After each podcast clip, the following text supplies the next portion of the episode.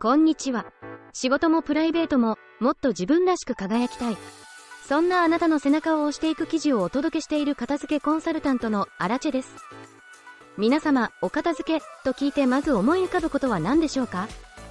やりたくない、苦手。まだ使えるのにもったいない。いつか使うかもしれない。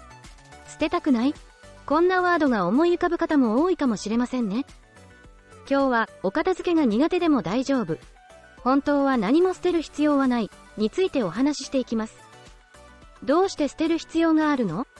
片付けコンサルタントをしていると、このようなお声を多く耳にします。私、物を捨てられないからお片付けできないの全部大切で捨てるものはないわ。同じように思う方も多いかもしれませんね。お片付けイコール捨てること、と思い込んでいませんか？私たちはつい、捨てなきゃ捨てなきゃ、とお片付けに挑んでしまいます。可愛いけれど、1年使っていないから捨てようかな。好きだけどしまう場所がないから減らさないといけない。お気に入りだけど古いから新しいものにしようかな。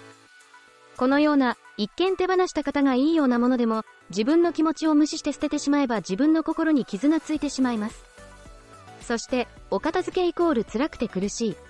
そんな概念が根付いてしまい、間違えて捨ててしまった時の罪悪感は大きくなるかもしれません。捨てることばかりが浮かんでしまったら、少し立ち止まって考えてみてください。1年使っていなくても可愛いと思うものは取っておく。好きなものなら数が増えてしまうのは当たり前。古くても大切にしたいのであれば残しておく。お片付けとは捨てることではありません。自分にとって大切なものは誰に何と言われようと堂々と残しておきましょう。本当のお片付けとは？お片付けは物を捨てることじゃないとは言ったものの、物量を減らさなければお部屋はごちゃついたまま。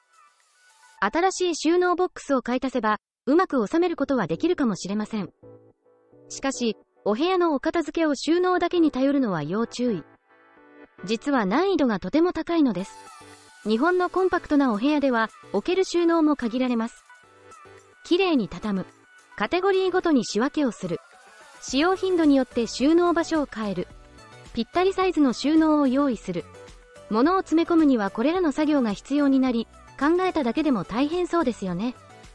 私は面倒くさがりなので物が多いと途端にやる気がなくなって、お洋服を畳んだり、仕分けたりが億劫になります。物を管理する時間や労力は物量に比例するので、物が溢れてしまっている状態の方は物量を減らすことをお勧めします。あれ？結局、捨てるの？はい。その通りです。しかし、マインドは違います。捨てたくないものは無理に捨てる必要はありません。まずは、明らかに捨てるもの、壊れた家電、変色したシャツ、など、わかりやすいものから手をつけること。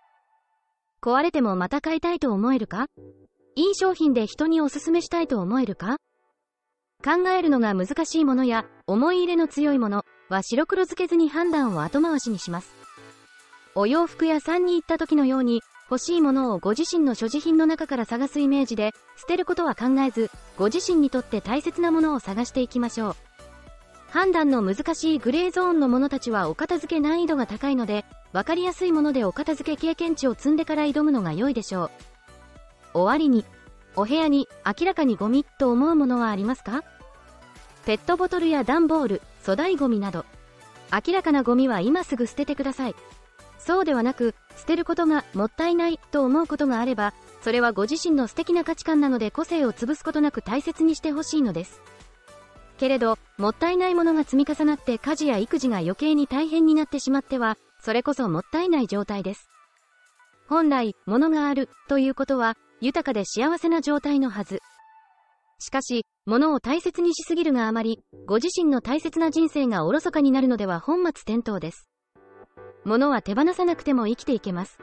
お片付けをしなくても生活に支障はないと思うのです。それでもお片付けしなくちゃいけない理由は何でしょうか？お片付けをする覚悟が決まったら、ご自身の人生を確実に豊かにしてくれるものだけを残し、もっと楽に暮らしてみてくださいね。